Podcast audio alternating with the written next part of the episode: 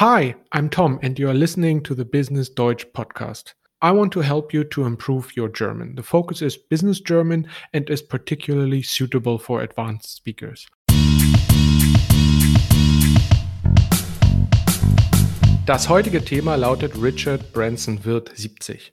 Der exzentrische Milliardär ist bekannt für einen extravaganten Lebensstil und seine Marke Virgin. Er war in der Schule nicht unbedingt der Beste, litt unter Legasthenie, welche ihn sogar zwang, die Schule mit 16 Jahren ohne Abschluss zu verlassen. Lit kommt hier von leiden, which is to suffer. Aber er stammt auch aus gutem Hause. Seine Mutter war Balletttänzerin und sein Vater Anwalt und sein Großvater sogar Richter in einem der höchsten Gerichte Großbritanniens. Aus gutem Hause stammen, to come from a wealthy family. Der Firmenname Virgin stammt von der Tatsache, dass er und seine Freunde eine Kette von Plattenläden aufbauten, aber keine besonderen Geschäftskenntnisse besaßen.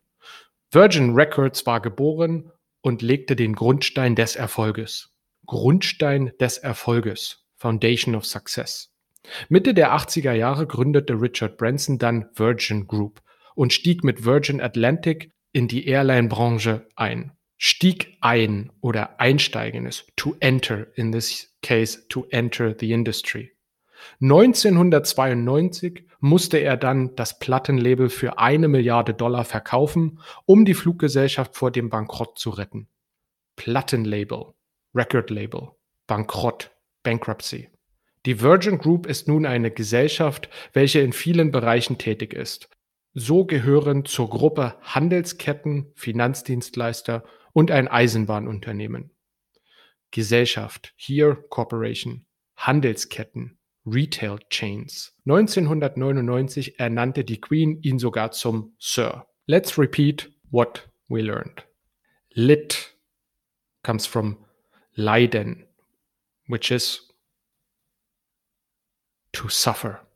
Aus gutem Hause stammen. To come from a wealthy family. Grundstein des Erfolges. Foundation for Success. Einsteigen in eine Branche. To enter an industry. Das Plattenlabel. The Record Label. Der Bankrott. The Bankruptcy. Die Gesellschaft. In diesem Fall the corporation. Handelsketten. Retail chains. Okay, now let's do some grammar. The topic today is the Konjunktiv 1. Try to translate this sentence using the Konjunktiv 1. May the force be with you. Möge die Macht mit dir sein. So to create the conjunctive eins in the third person singular, we have to take the infinitive verb and drop the n at the end. So instead of mögen, we have möge. In general, we use the conjunctive eins when we want to report a statement in the indirect speech. For example, journalists use this to emphasize that the report is unbiased. So let's try again. He said he had read the book.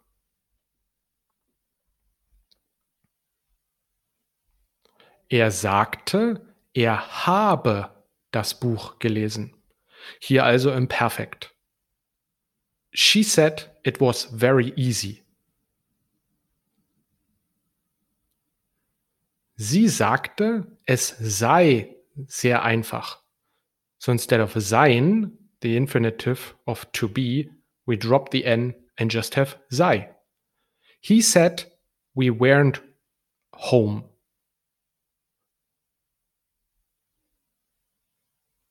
Er sagte, wir seien nicht zu Hause. So in this case, we conjugate sein a little bit different. If you want to know more about it, you can look up the rules for Konjunktiv 1.